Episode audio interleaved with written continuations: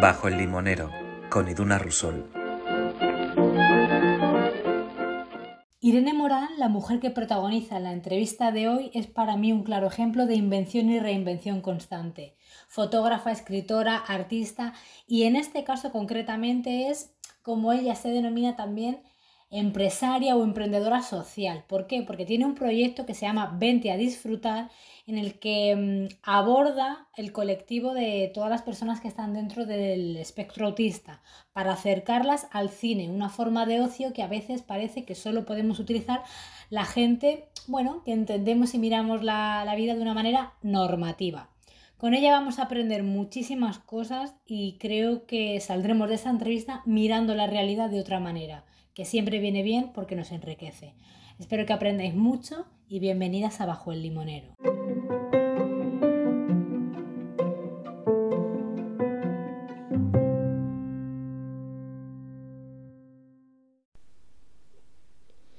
Buenas tardes, Irene. Me encanta tenerte en Bajo el Limonero. Yo ya llevaba un tiempo buscándote. Creo que desde las primeras entrevistas que hice te tenía pendiente. No sé si te he ido contactando o no, porque en fin, tú y yo tenemos una lista interminable de audios, básicamente.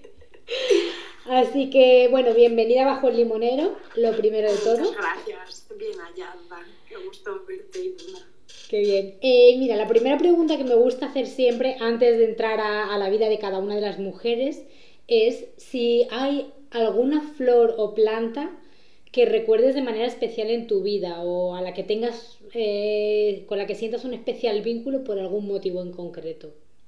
Pues sí, eh, los cactus, y además los cactus esos del, del, desierto que son un palo con brazos. Sí. Y no, no porque me gusten especialmente, sino porque eh, hay una novela maravillosa de Moringer que se llama El bar de las grandes esperanzas y cuenta la historia de un muchacho con una vida miserable, no sé si lo has leído, pero no. Pues habla de un muchacho con una vida miserable que vive cerca de Nueva York con su madre y en un momento dado se muda a Arizona y él está eh, totalmente fuera de contexto, sin sus amigos, sin su entorno habitual y se echa un colega más mayor que él que le lleva en coche por el desierto y le enseña los cactus y le dice eh, le cuenta la historia de los cactus y le explica por qué los cactus tienen brazos y le dice que los cactus son plantas que están hechas para crecer en sitios muy secos y por tanto tienen que crecer muy verticales para que las raíces lleguen muy profundo a coger el agua y que cuando se inclinan hacia un lado les sale un brazo en el lado contrario para recuperar la verticalidad. Me encanta. Y de alguna manera dije, ostras, es que eso es la vida, Al final eh, nos tienen que ir saliendo brazos por todas partes para recuperar la verticalidad porque es una cosa que se pierde con muchísima facilidad y sin embargo necesitamos recuperar y tenemos herramientas para recuperarla. Y entonces, mi, sí, esa es mi planta, mi planta fetiche. Qué historia tan bonita, me gusta. Em, bueno, pues esta mujer que, que, nos habla de los cactus y nos ha llevado hasta su historia, que yo desde luego no conocía, mm, yo te he conocido como fotógrafa, te he conocido como mi cámara en aquel festival Villamayor de Cine y ahora emprendedora. Yo no sé con qué etiqueta te, te refieres a ti misma en el plano laboral. Pues tengo un problema grande porque no sé qué pasa con el resto de mujeres, no sé si te has encontrado más veces con esto, pero lo que tengo es un síndrome de la impostora enorme. Enorme, sí. Enorme. Entonces, eh, me cuesta mucho hablar de mí como emprendedora social, que en el fondo es lo que soy. Es lo que eres. Pero me cuesta mucho, es como que además el salto de hacer... Eh, prácticamente voluntariado, que es como empecé haciendo esto, a convertirlo en mi medio de vida, ha sido tan natural que no sabría decirte dónde ha estado el momento en el que aquello hizo clic y dejó de ser una cosa voluntaria para pasar a ser una cosa profesional. Y entonces me, me cuesta mucho. Cuando me preguntan que a qué me dedico, digo que al autismo. Y luego ya si empiezan a rascar más, eh, doy más explicaciones. Pero me escuece un poco esta pregunta porque me gustaría que mi respuesta hubiera sido otra. Bueno, a mí me, costó mucho etiquetarme como escritora, ¿eh? Em, no sé, le daba como mil vueltas a la etiqueta. No, yo escribo, no, sí, a veces tal. Hasta que te... Y el día que te reconcilias con lo que realmente estás haciendo, mm, bueno, creo que le das una buena patadita, o por lo menos temporal, al síndrome de la impostora, la verdad. Pero sí, es verdad, son preguntas que escuecen, lo sé. Em, bueno, pues vamos a ir al grano. Eres emprendedora social, ya lo digo yo. Eh, trabajas con el autismo, que lo has comentado tú. Y vamos a hablar sobre tu proyecto Vente a disfrutar, TEA. Lo resaltamos porque creo que es importante. De hecho, para la gente que lo esté escuchando, eh, puede ir directamente ya buscándote el, en Instagram, que es Vente a disfrutar. Todo junto, Vente Todo a disfrutar. junto.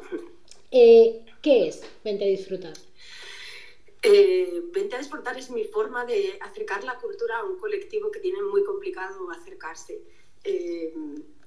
El autista es un colectivo que está muy castigado, como otras muchas discapacidades invisibles, que justo por el hecho de ser invisibles carecen de, carecen de los apoyos que necesitan para poder disfrutar de la vida en, en la medida en que tenemos planteada la vida muchas veces el problema es, eh, ya son eso que se llaman techos de cristal, ¿no? Hay cosas que no pueden llegar a hacer, el problema son los suelos pegajosos, en este caso. No, no, conseguimos dejarles eh, vivir. Vivimos en un mundo que está preparado para gente neurotípica, eh, no para gente neurodivergente o para gente con alguna discapacidad. parece que todos tenemos que ser perfectamente cortados por un patrón y encajar en un molde que es a partir del cual eh, podemos disfrutar de la vida. Todos tenemos que ser guapos y guapas, exitosas y exitosos, eh, además ser majos y majas, tener una cultura infinita, etc. Pero eso eh, es absurdo pretender que eso sea así, cada persona es un mundo y las personas del colectivo autista es exactamente igual. Por su, por su forma de, de, ser, el autismo es una, eso que se llama neurodivergencia, que es una forma de, de desarrollo del cerebro Mm, ni mejor, ni peor, ni buena, ni mala, es, simplemente eh, diferente de aquello que llamamos norma, la maldita normalidad, lo que estadísticamente es más... Qué palabra tan terrible, normal. Normal, es que además lo normal es, eh, pues, un disparate muchas veces las cosas normales, pero bueno, el caso es que eh, a la gente en el espectro autista les, les cuesta encajar en esos moldes que tenemos prediseñados para poder funcionar en esta vida, para coger un autobús, para ir a la universidad, para tener un trabajo, eh, para compartir un espacio público o una urbanización. Eh, les cuestan las relaciones sociales a veces, les cuesta el desorden, el caos, la espontaneidad, los cambios bruscos. Eh, muchos tienen alteraciones sensoriales, procesan la información sensorial de una manera distinta. Y entonces hay veces que eh, mucho caos, mucho ruido, muchas luces, muchos olores, eso puede resultar no solamente molesto, sino doloroso. Y mm, vente a disfrutar, en realidad es la... Me muchísimo, Ido, perdona. No, no, a mí me encanta, yo no voy a interrumpir, me, me encanta porque sé que tú eh, nos vas a llevar a donde tienes que, tenemos que estar en esta conversación pues vente a disfrutar era la forma de intentar que esos suelos dejen de ser pegajosos. Y es la forma de decir, a ver, eh, ¿qué, es lo que, ¿qué es lo que nos gusta hacer a las personas para divertirnos? Para empezar, a cada una nos gusta una cosa, pero tenemos que poder probar todas esas cosas para decidirlo. A ti te apasiona el teatro, hay gente que no puede con el teatro, hay gente que le gusta el reggae, hay gente que prefiere el ska.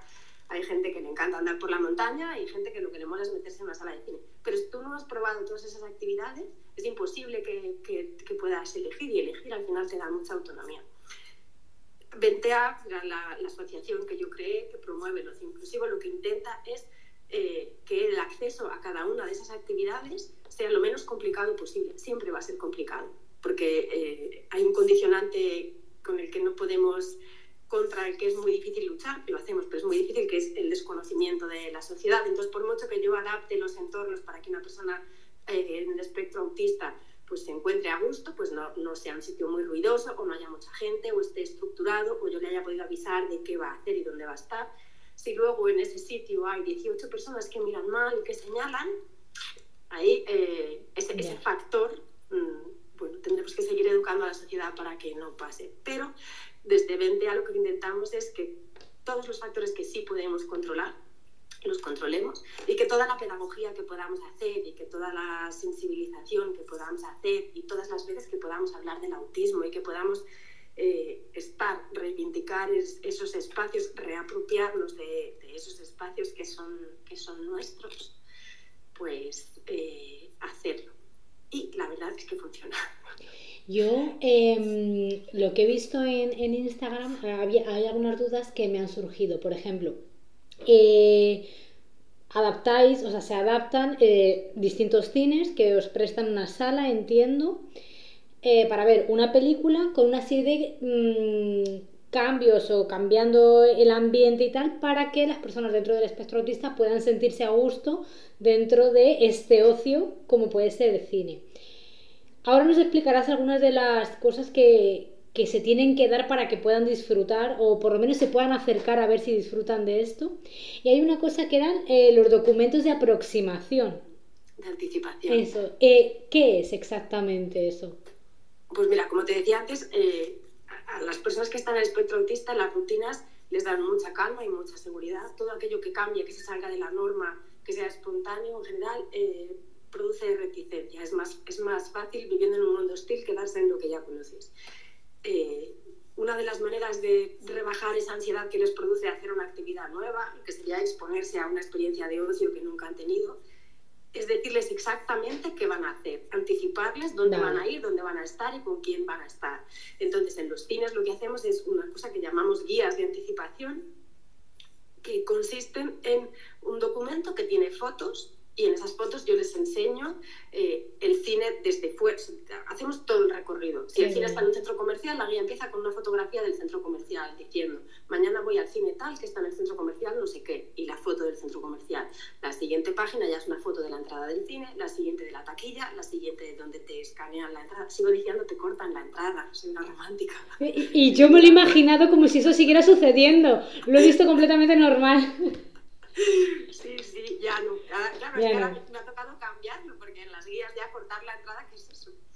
Eh, una de las salas donde van a ver la película y, y, les cuento qué va a pasar dentro de esa sala, porque para alguien que nunca ha ido al cine te puedes llevar un susto. De tú entras en un sitio que es bastante grande, que ya la acústica dentro de un cine, las moquetas, eh, la insonorización, etcétera, eso ya se nota extraño. Sí. Entonces yo les aviso, se va a apagar la luz, se va a encender la pantalla, se va a proyectar una película, luego se acaba la peli, se enciende la luz y nos marchamos.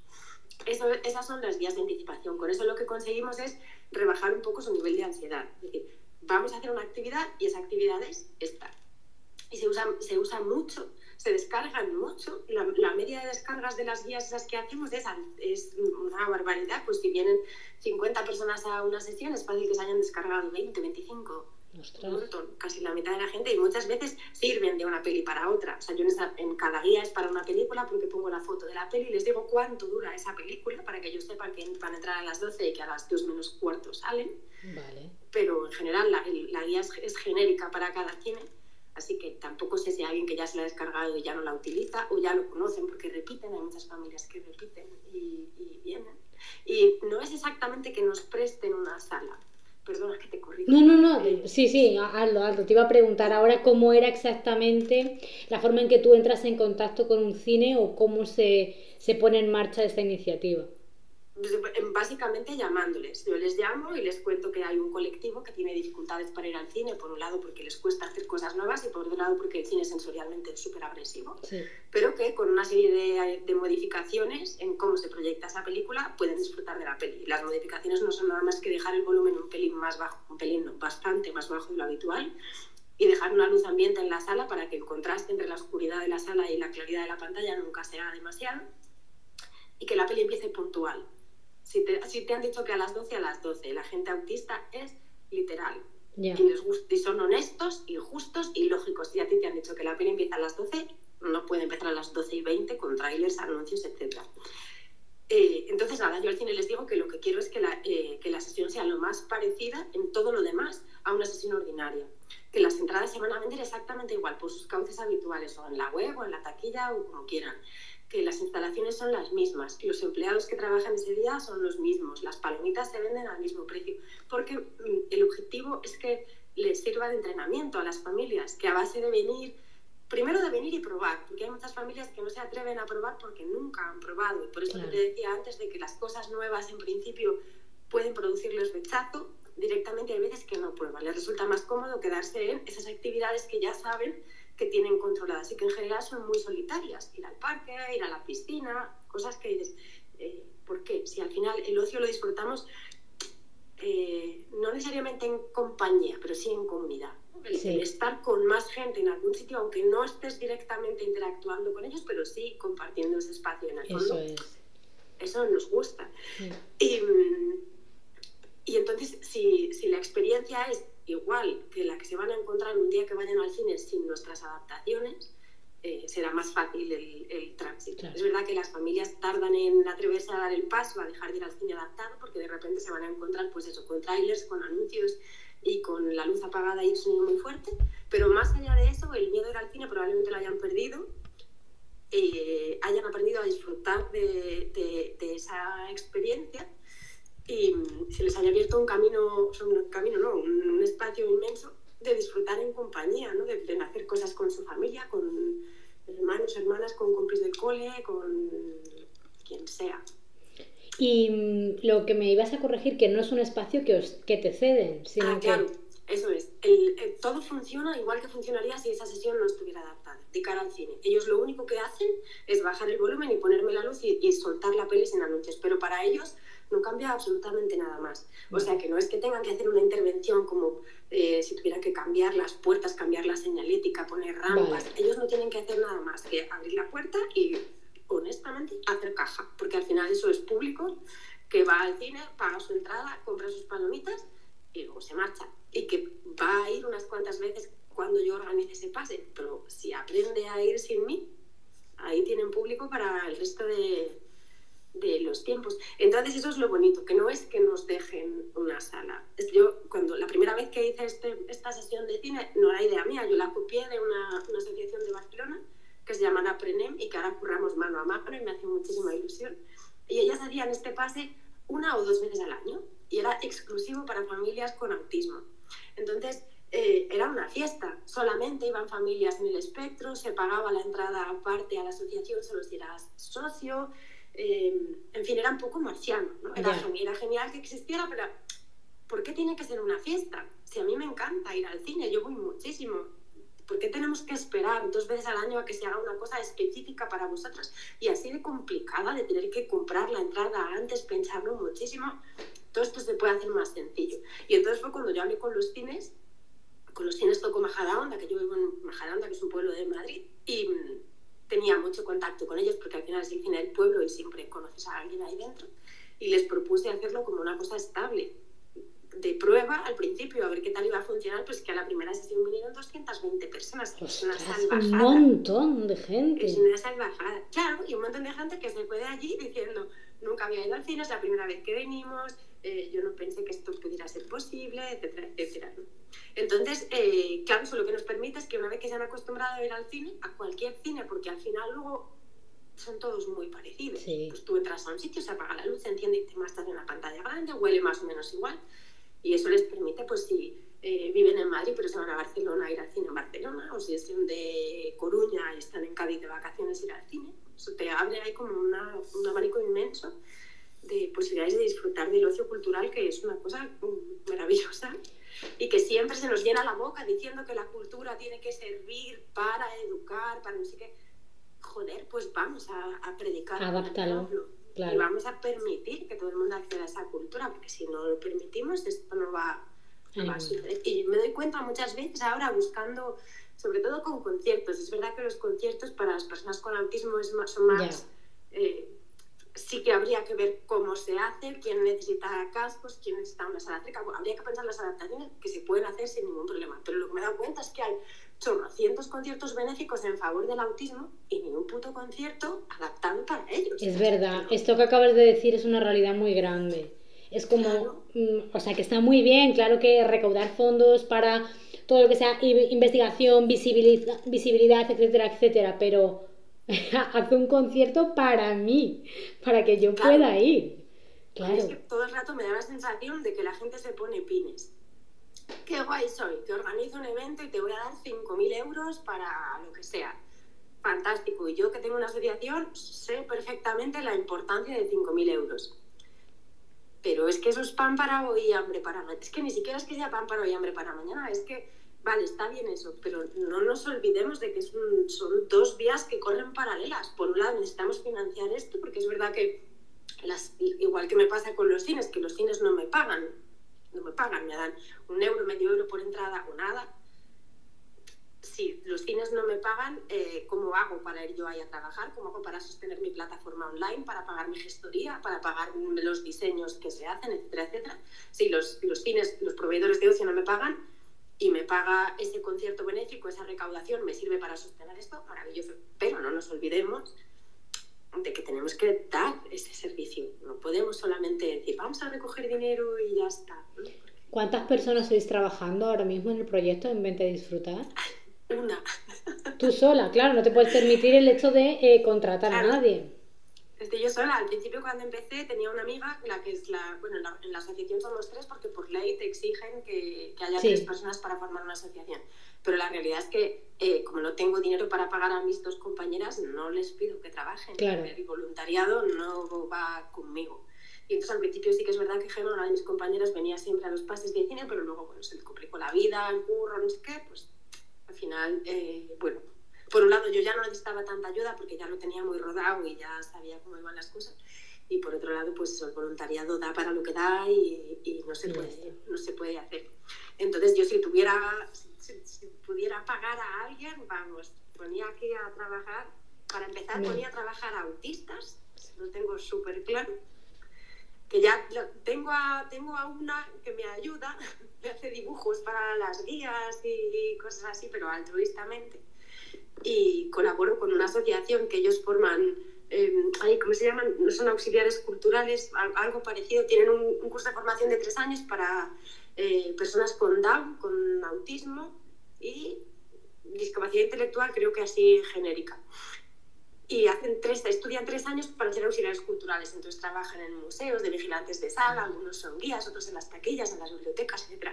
Y entonces ellos validan el trabajo que yo hago yo lo hago y se lo paso. O se vienen conmigo a hacer alguna de las, de las visitas, porque al final eh, pues ellos van a ser los usuarios finales y yo puedo creer que el trabajo que estoy haciendo es válido, pero alguien tiene que decir efectivamente es válido.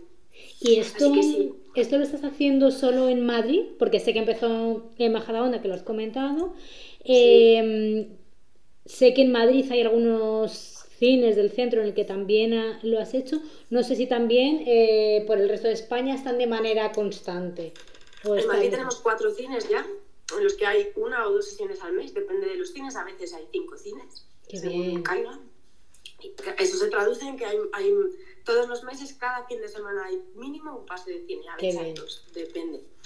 Y fuera de Madrid lo que hago es asociarme con con entidades de otros sitios. Ahora mismo estamos en Valencia, en Sevilla empezamos este domingo, en Gijón empezamos este domingo también, las, navidades, las prenavidades están siendo fantásticas. Y mm, en Barcelona, en San Cugat y en Cádiz hay un cine adaptado que lo organiza otra gente, pero lo publicito yo también desde mi web porque sé que funciona bien, tengo gente que ha ido, lo ha testado y lo ha hecho y porque al final la idea de Vente a Disfrutar era eso, hacer una especie de guía del ocio adaptado a nivel nacional que permita la movilidad de las personas, porque para el autismo las vacaciones pueden ser un drama total, salir de casa es muy difícil. Entonces, eh, bueno, las asociaciones tienen muchísimas, las asociaciones locales tienen todas mucho curro hecho de, pues es una asociación de Oviedo que ha ido al acuario, una asociación de Sevilla que tiene un tour por el Alcázar, pero son cosas que utilizan puntualmente para su salida puntual y ese material se queda, se olvida, no se queda en ninguna parte. Entonces mi idea es recopilarlo todo y unirlo, juntarlo en, en, en, en 20 en mi plataforma de manera que tú entres y digas, voy a Sevilla, a ver qué cosas hay en Sevilla. Llegas, a ah, pues en Sevilla hay este cine, ahí está guía adaptada para ver esto, ahí está no sé qué. Qué bien. Y sí, la verdad es que sí. Y eso sobre todo me está dando tremendísimas alegrías de conocer a un montón de gente estupenda de otras asociaciones. De hermanarme con gente muy maja, a la que al final le interesa un poco lo mismo que a mí. Y, trabajáis, eh, ahora cuando lo estabas contando, ¿Trabajáis con familias porque las personas dentro del espectro autista son eh, menores o también hay gente adulta que va de manera individual? Mm. El autismo, tú naces con autismo y te mueres con autismo. O sea, es, eh, una manera diferente de percibir el mundo. Naces así y te mueres así y te acompaña toda tu vida. Eh, las necesidades cambian en función de la etapa vital en la que te encuentres, igual que te pasó a ti, me pasa a mí, nos pasará a, cualquiera. Y hay distintos eh, niveles, ahora se llaman niveles. Se diferencia, eh, que es como el criterio diagnóstico. Ahora mismo se es autista nivel 1, nivel 2 o nivel 3 en función de la cantidad de apoyos que necesitas para manejarte en la vida de manera autónoma. Si necesitas muchísimos apoyos, tienes un nivel 3, si necesitas bastantes apoyos, un nivel 2 y si necesitas pocos apoyos, un nivel 1. Normalmente, eh, lo que nos solemos encontrar con estas actividades es que suelen venir em, autistas que además tienen eh, discapacidad intelectual bastante o que tienen un nivel grande de apoyos y que dependen mucho de sus familias. ¿Por qué? Porque los que no necesitan tantos apoyos al final más o menos se buscan las castañas para, para vivir el ocio, con más o menos esfuerzo, en general con mucho esfuerzo, porque como te decía, es el autismo afecta fundamentalmente a lo social, a la manera en la que tenemos de relacionarnos con el resto de la gente y con el resto del mundo. Si a mí me cuesta relacionarme con la gente, el ocio es complicadísimo pero van capeando el temporal a costa de mucho esfuerzo, de mucho estrés, de muchas ansiedades y depresiones a veces, pero lo hacen. Cuando son dependientes y cuando son sus familias las que tienen que ocuparse de ellas y de ellos, ese es, mm, esa es la gente que más eh, viene a, nuestras, a nuestros pases de cine y que más demanda nuestros servicios. Pero la realidad es que eh, todos necesitan apoyos. Un autista a nivel 1 sigue necesitando apoyos. Tengo una amiga autista con la que voy a hacer un podcast hablando de autismo. Me encanta. ¿Ya se puede decir o todavía no lo habéis lanzado? No, todavía no, hemos ni empezado a sentarnos a hablar, pero está ya, estamos ahí cada uno haciendo nuestra wishlist de cosas de las que queremos hablar. Pero ella, por ejemplo, ella tiene 30 años, es enfermera, está diagnosticada hace un mes y medio, está casada, tiene una vida perfectamente autónoma y sin embargo, pues le pasa que cuando está en situaciones sociales de mucha gente, pues se estresa mucho a lo mejor se pasa luego tres días en, la cama hecha polvo, literalmente hecha polvo. ¿no? Bueno, pues eh, ella fue este verano a la feria de, no me acuerdo, el Ispacón, no sé, una feria de esas de cómic, de frikis, super frikis y tenía miedo de necesitar una sala tranquila y que no hubiera. si me saturo voy a necesitar un sitio donde sentarme a descansar. Todas esas cosas no están contempladas en ninguna parte. Entonces, aunque es como más visible que necesitan ayuda eh, los autistas que vienen a nuestros pases, que son los que pues, vienen con sus familias, porque ellos solos o ellas solas no se pueden, no pueden hacerlo, es verdad que el resto necesitan apoyos también, pero como te decía, es una discapacidad invisible y están tan acostumbrados a que no se les den esos apoyos y a no pedirlos, que es la pescadilla que se muerde la cola, y no, y no ni los piden, ni los demandan, ni se les da. Entonces, bueno, este tipo de cosas están bien porque así se, se, se, visibiliza un poco que también necesitan ayuda. El otro día estuve mirando, o sea, en tu Instagram, eh, que además me gustó mucho, subiste un vídeo quejándote quejándote eh, acerca de, eh, bueno, cuando creo que era que estabas pidiendo ayuda a unas instituciones o algo así, y que en la reunión había gente que decía que evidentemente era una realidad que teníamos, a la que teníamos que hacer frente y que, bueno, pues todo lo que podamos adaptar, evidentemente, para visibilizar y tal, pues que bienvenido sea, ¿no? Eh, Jolín, por lo que tú acabas de decir ahora mismo, es un ocio al que todos tenemos derecho a disfrutar o por lo menos acercarnos, bueno, pues... Y que había gente que decía que esa no era la realidad, ¿por qué íbamos a adaptar la realidad si luego no va a ser lo que vayan a vivir diariamente? Yo te quería preguntar, em, ¿qué tópicos o qué frases o qué actitudes son con las que más te encuentras al hablar de, del autismo y que, y más rabia te dan? ¿no? ¿Qué comportamientos, sobre todo desde instituciones, dices, a ver, eh, esto no puede ser así? Hay muchísimos mitos, que es lo que por desgracia ha trascendido del autismo. Uno de ellos es que son violentos, que son, que son violentos o que son agresivos. Eh, otro es que es una enfermedad, otro es que se cura, eh, otro es que no hablan, otro es que no son empáticos. Eh, hay tantos. Hay cientos, pero ese, si volvías más atrás, te lo pasaré porque es bonito. Hay otro vídeo en el que yo contaba cómo en el siglo XVI se pensaba que el mundo se acababa después de China y se caía así en un barranco recto como si fuera al final de una mesa, ¿no? Y que a partir de ahí lo que había eran dragones. ¿Por qué pasaba eso? Porque no se había llegado a circunnavegar la Tierra y no se sabía que, que aquí no había ni un solo dragón. Con esto pasa un poco lo mismo, lo desconocido nos asusta. El autismo es muy desconocido y el autismo asusta. Entonces a mí me pasa mucho que cuando yo voy a a un, a un museo a decirles trabajo para, para, adaptar el ocio a las necesidades del autismo, mm, es como, ah, qué bien, qué interesante, y, ponen cara de póker, ¿sabéis algo del autismo? La verdad es que no. Entonces, bueno, pues ya empiezas ahí un poco explicando las cosas y la verdad es que su actitud cambia automáticamente. Pero de entrada, eso es un, eso es un clásico, que no hablan, que les gusta estar solos, que no quieren tener amigos, que pegan, un montón de cosas que no, que no son y que no pasan. Lo, de, lo del otro día, de las instituciones a las que hablabas, porque este, esto es como el discurso de la gente que no sabe nada del autismo. Es súper común. Esto es con lo que te encuentras el 99% de las veces. Dentro de las, de las entidades del autismo, por desgracia, todavía a veces sigue pasando esto, que a veces hay, hay gente que, que eh, no acaba de entender que no podemos pretender hacer encajar a nadie en, el, en ningún sitio que tenemos que, tenemos que eh, adaptar el espacio. nunca pretenderíamos que una persona en silla de ruedas subiera una escalera de cinco peldaños, ni de un solo peldaño. A nadie se le ocurre esa barra basada, es un disparate. Todo el mundo entiende que se pone una rampa y que esa persona sube. ¿Dónde está la limitación a la autonomía de esa persona? ¿En su discapacidad o en que no hay un escalón? En que no hay, o sea, no hay una rampa, en que no hay una rampa. Tú le pones una rampa y esa persona sube sin ayuda. Además, si tú no pones esa rampa, alguien tendrá que tirar de esa silla, subirla encima y ponerla encima. Y nos creemos que los apoyos son una cosa así eh, muy extraña, que no necesitamos nadie, pero quien no es miope necesita, quien necesita gafas y eso sigue siendo un apoyo. En algún momento se ha roto un brazo y ha necesitado un cabestrillo. O tiene una abuela que es muy mayor y tiene un teléfono con los números así de grandes para verlos cuando pinta. O el botón de la teleasistencia. O las tijeras para zurdos. Hay millones de cosas que nos hacen, nos hacen eh, habitable el mundo y sobre todo que permiten que tengamos autonomía.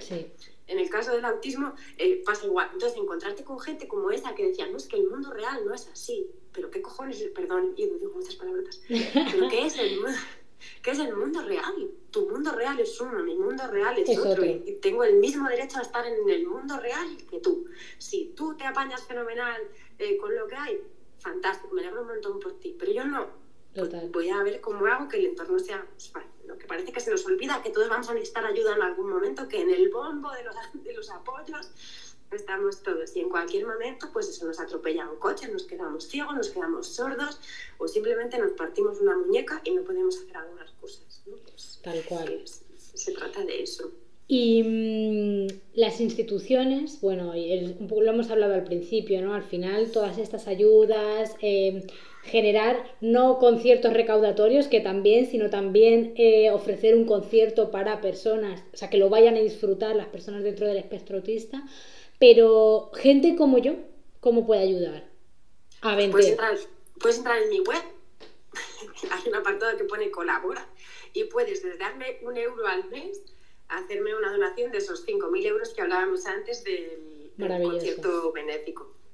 Eso es súper fácil. Se me puede ayudar muchísimo también eh, dándonos visibilidad en, en, medios, sacándonos en periódicos, en la tele, en, en podcasts como el tuyo, llevándonos debajo de limoneros cualquier cosa que permita que, que, alcemos la voz, que se nos escuche, es suficiente, porque tú hoy te quedaste aquí sabiendo cosas que igual no sabías.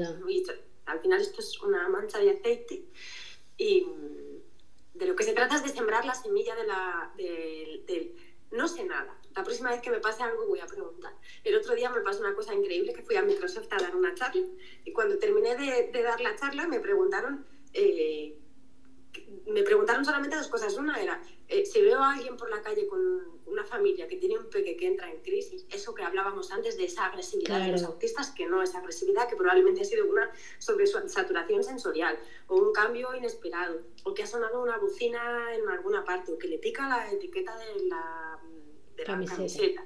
o que se le ha exigido muchísimo a lo largo de ese día bueno, podido ser un millón de cosas. Y eso termina en una crisis. ¿De cómo podemos ayudar? Pues acércate a su madre, siempre son las madres al final. Acércate a la persona que esté con, con esa persona, con el chaval, le dices, ¿te puedo ayudar de alguna manera? Sí, así, o no, pues hasta luego. Preguntar. Pero la otra, claro, preguntar sin miedo, no pasa nada. Que, o sea, lo que harías en cualquier caso, cuando vas por la calle y hay alguien que se cae de una moto, te acercas, ¿estás bien?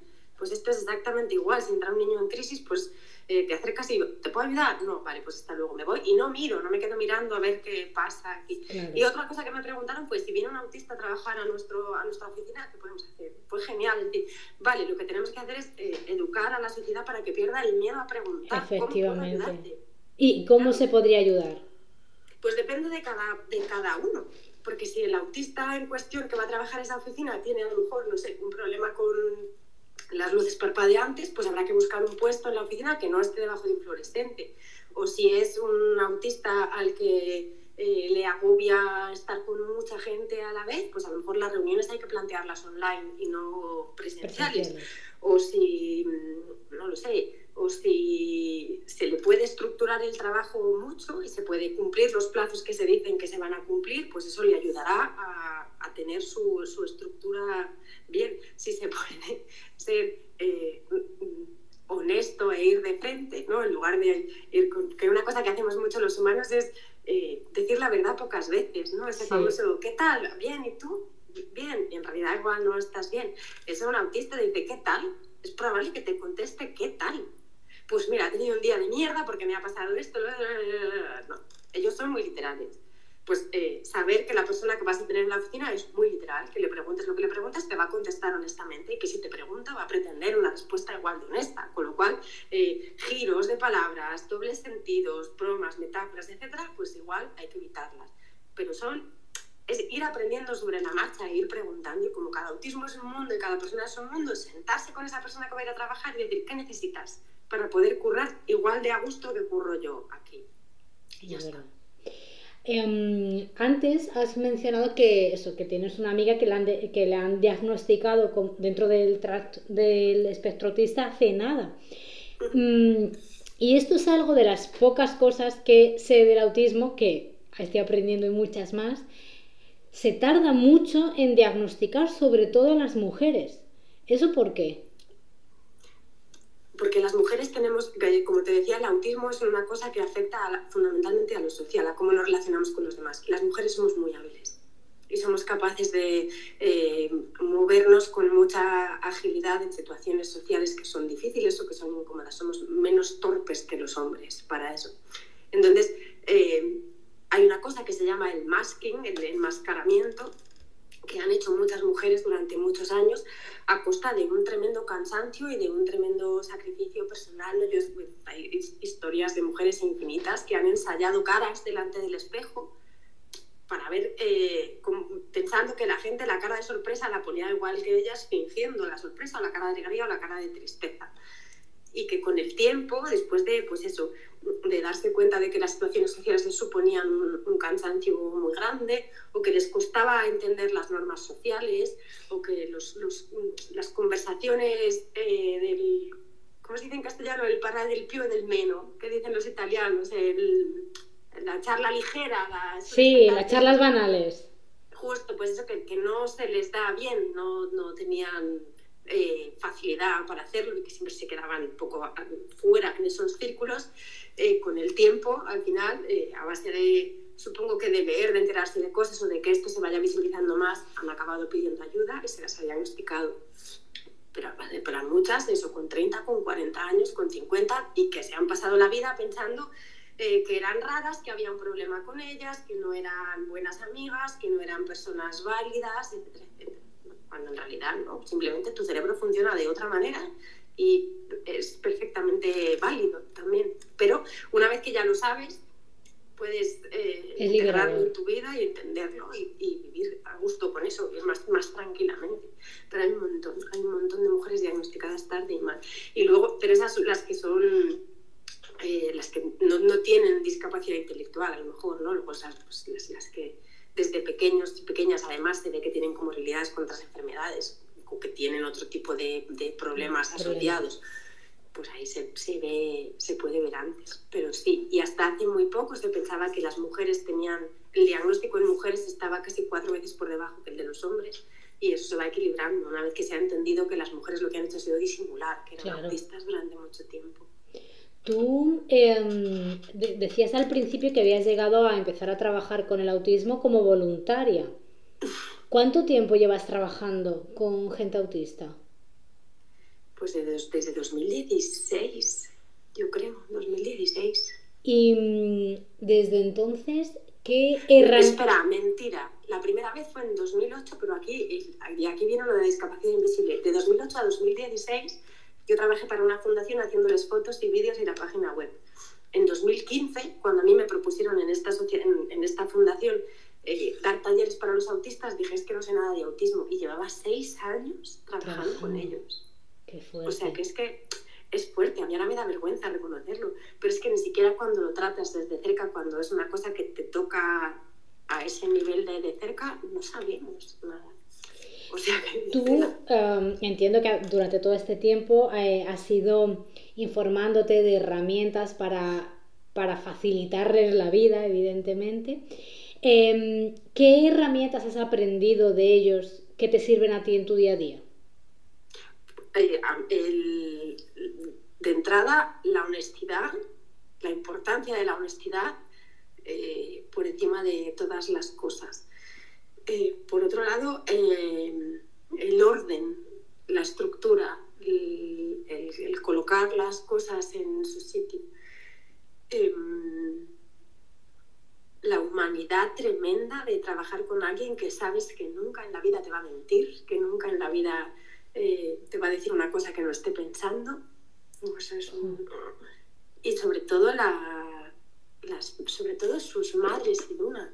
Tengo un, una especie de enamoramiento muy grande con las madres de muchas de las personas con las que he trabajado o para las que trabajo ahora.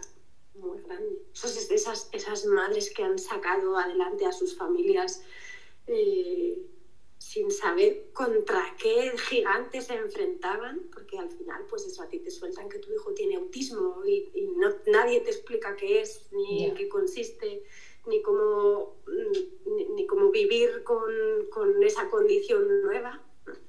Y sin embargo, ahí han tirado millones de millones, que exageradas son, decenas de madres, que es verdad tampoco pero decenas de madres que ahora mismo colaboran conmigo y que me escriben, me Qué llaman, bien. me dicen, me aportan, me enseñan.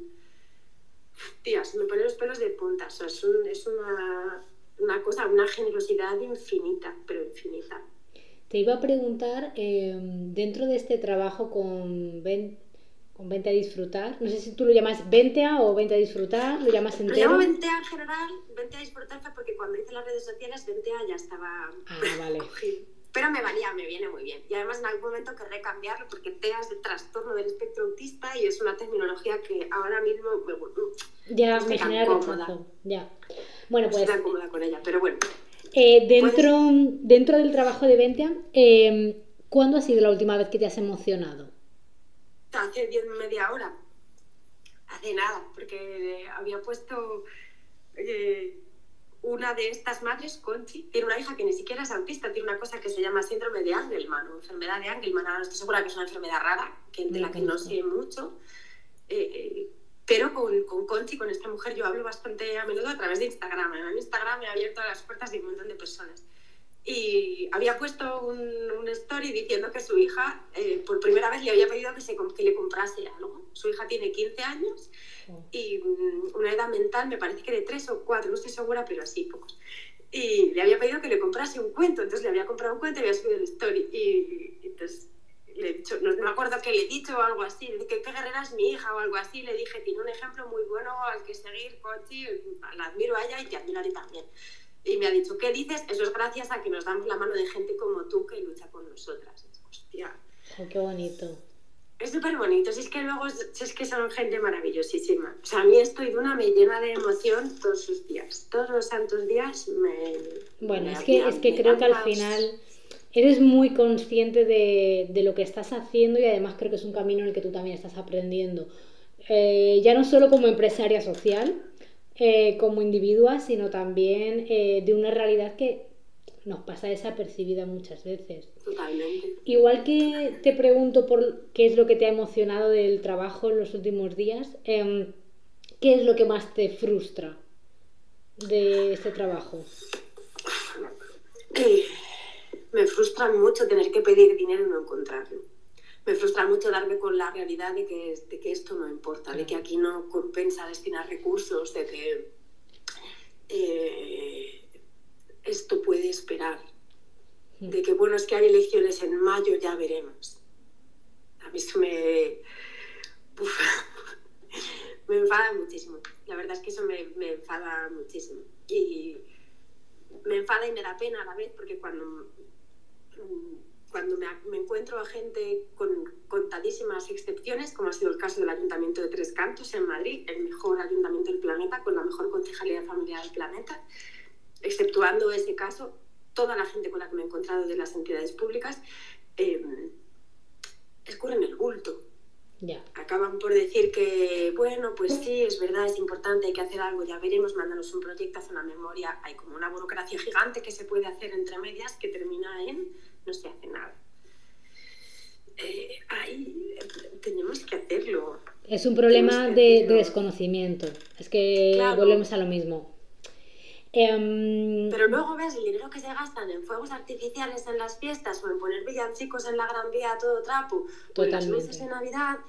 Joder, si todo esto está muy bien, yo no digo que haya que quitar por los fuegos artificiales, sí los quitaría. Lo demás, bueno, no Pero hay para todo, hay prioridades. Y las prioridades nunca son eh, las minorías. Es que ese es el problema de la Y, sociedad. y somos muchas minorías, que eso también Efectivamente. hay que tenerlo en cuenta, que es verdad que yo pido para lo mío, pero habrá quien pida para lo suyo y todos. Sí, pero, así, ¿no? Pero- pero entiendo la frustración porque es eso.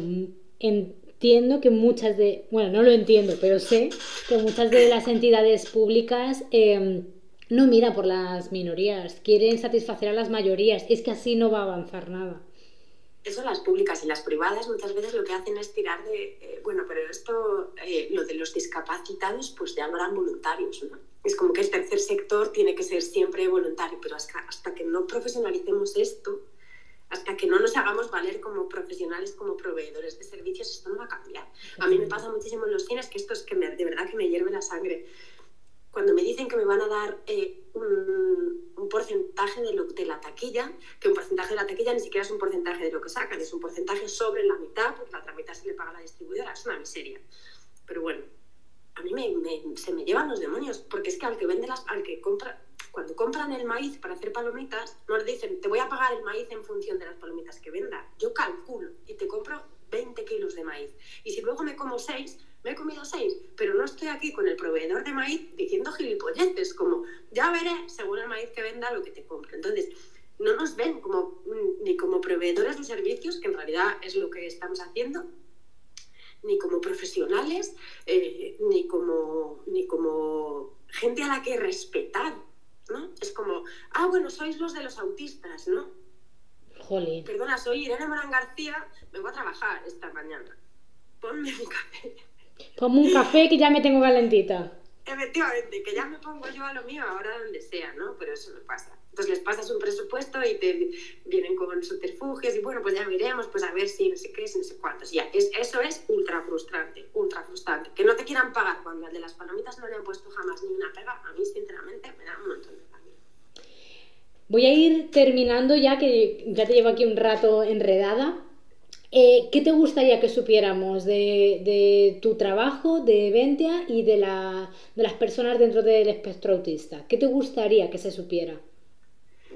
Me gustaría que se supiera que no es una enfermedad, que son personas exactamente igual que tú y que yo, que tienen sus particularidades igual que tú y que yo, que si quieres conocerlas no tienes más que acercarte y, preguntarles, y que eh, es, es un, un, mundo inmenso y, y, fascinante, y que son la prueba, la prueba, qué palabra tan fea, que Por son ejemplo. la enseñanza visible de que no todos entendemos el mundo de la misma manera y de que las diferentes maneras de entender el mundo son igual de válidas. Que lo que para mí es una cosa, para ti es otra, y, pero esa cosa sigue siendo la misma. Es como cuando,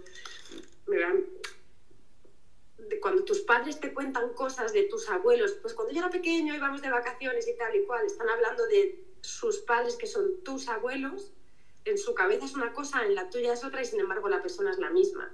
Claro. Tú puedes ver desde dos puntos de vista diferentes la misma cosa y esa cosa sigue siendo la misma. Pues esa cosa es el mundo en el que estamos. Yo la veo de una manera, los Bien. autistas la ven de otra y no pasa nada. Igual que, que, que podemos, eh, que podemos hacer del mundo un sitio más agradable para alguien que necesita unas gafas, podemos hacer el mundo más agradable para una persona que necesita que un cine sea menos ruidoso y que está bien y que sobre todo hay que poder que atreverse a preguntar sin A preguntar. Em, ¿Cómo te podemos contactar? Eh, tanto si queremos ayudar, ver, nos has dicho la página web era 20a.es. 20a.es, redes sociales, vente a disfrutar. en Instagram también.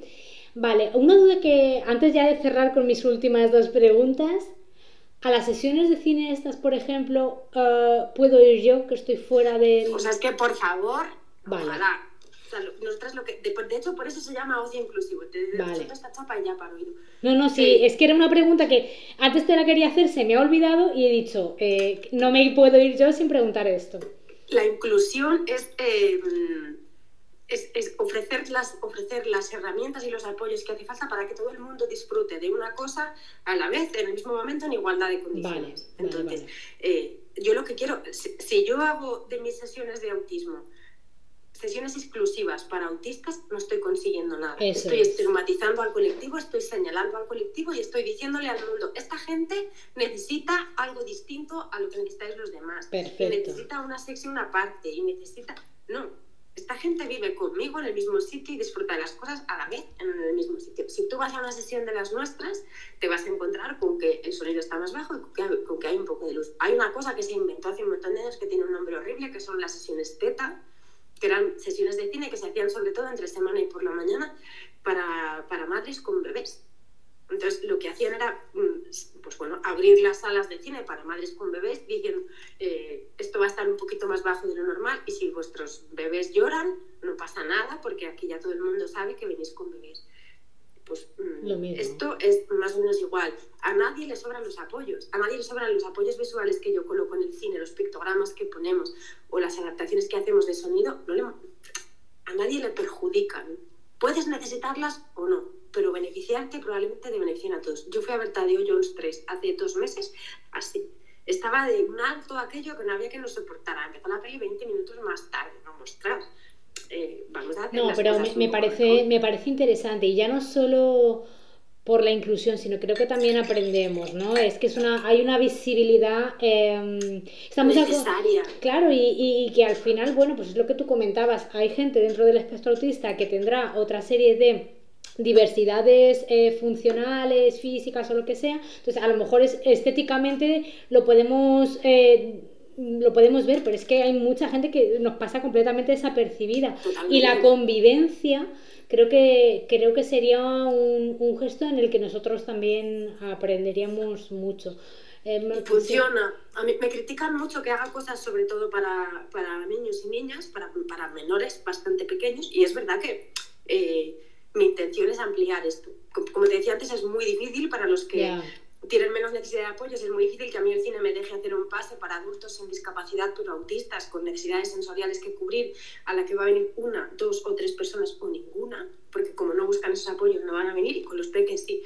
Pero lo que pasa es que en Majadahonda, que llevamos cinco años, este es el sexto año ya que lo estamos haciendo, los niños y las niñas que vienen han aprendido a convivir con la diversidad y no se sorprenden. Entonces, si están ahora ahí y ven a alguien que aletea, que hace así con las manos o que se balancea o que hace vocalizaciones extrañas, no, no les sorprende. Qué han aprendido. Qué claro, hay un padre que dice, yo no reivindico el derecho de mi hijo a conocer al resto de niños y niñas, reivindico el derecho de los demás a conocer a mi hijo. Porque tienen que aprender de él. Y que mayores cuando se dediquen a la medicina, a la abogacía, a conducir un autobús o a ser simplemente vecinos de rellano, si han naturalizado convivir con la diversidad desde que son peques, no van a tener ningún problema en hacerlo y lo tendrán en cuenta de manera natural. Y eso solamente se da si lo hacemos desde la educación y desde muy temprano, desde muy pronto. Entonces es verdad que tenemos que ampliar el abanico, pero es así. Y en los ayuntamientos donde nos dejan trabajar y donde nos dejan hacer actividades adaptadas, lo hacemos así. Empezamos con los niños que son muy pequeños, para ir año a año irán creciendo, irán creciendo, irán creciendo. Entonces llegará un momento que entrar de nuevas con niños de 15 años es muy difícil, pero empezamos ahora con los que tienen 7 y dentro de 8 tendrán 15 y ya será natural, ya volarán libres. Qué bonito, ¿no? Y, y, me parece muy importante. Uf, es que esta es una de las entrevistas, creo, más necesarias eh, que he podido tener hasta ahora. Ay, pues me parece que ha sido un poco caótica. No, no, no, no, yo creo que no. Y además es que, jolín, es que la verdad también se encuentra entre el caos, pero no lo ha sido. no lo ha sido. Vale, pues eh, te lanzo ya las dos últimas preguntas. La primera, mm, ¿qué palabra ¿O qué palabras quieres que definan tu 2023? ¿Cómo lo ves? Ay, mi 2023. Mira, crudísima y honestamente, eh, financiación y accesibilidad. Bueno, me parecen dos palabras fundamentales, importantes y además que básicas. Así que, vale. Y vale, pues termino ya con la, con la última pregunta debajo del limonero, ya para bajar la intensidad. Me hubiera quedado aquí eternamente. Eh, sí que me gustaría a lo mejor dentro de unos meses volver a rescatar alguna charla contigo para ver cómo han evolucionado. Siempre se pueden hablar cosas nuevas, seguro. Em, pero ahora te voy a llevar bajo un limonero, que te imagines que estás eso, sentada bajo un limonero, con la brisa de la estación que más te guste, invierno quizá, eh, sentada, tranquila, y me gustaría que me dijeras en esa escena tan de calma, con quién estarías y de qué podríais estar hablando. Puede ser alguien cercano, alguien que no conozcas si te gustaría, alguien que ya no esté. Libertad absoluta. Yo estaría con mis amigas. Qué bien. un encuentro de amigas, no me importa cuáles ni cuándo, pero estaría con mis amigas, probablemente diciendo tonterías y, y riéndonos y disfrutando de ser amigas. Bueno, que es que poco lo hacemos para lo, sano que es esa reunión. Pues muchísimas gracias, Irene, por traernos a Vente aquí. Eh, vente aquí, Vente aquí. Mira, también otro nuevo título. Mira, porque este vente al cine, vente a comer, vente al teatro, vente aquí. Vente aquí, aquí, a todos los lados. Bueno, pues eh, eso, muchas gracias por, por traernos la realidad de, del autismo, este proyecto que creo que es tan importante. Eh, creo que, que defiendes muy bien la etiqueta de emprendedora social. Así que mm, defiéndela bonito, porque ya lo estás haciendo. Así que muchísimas gracias por, este ratito y por habernos enseñado tantas cosas, a mí por lo menos. Gracias a ti. Mil gracias.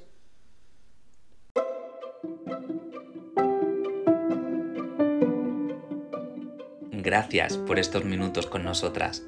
Acuérdate de seguirnos para no perderte ningún episodio y si puedes, Valora con puntuación este podcast para animar a otras personas a que vengan a escuchar. De nuevo, gracias por tu tiempo. Nos reencontramos pronto bajo el limonero.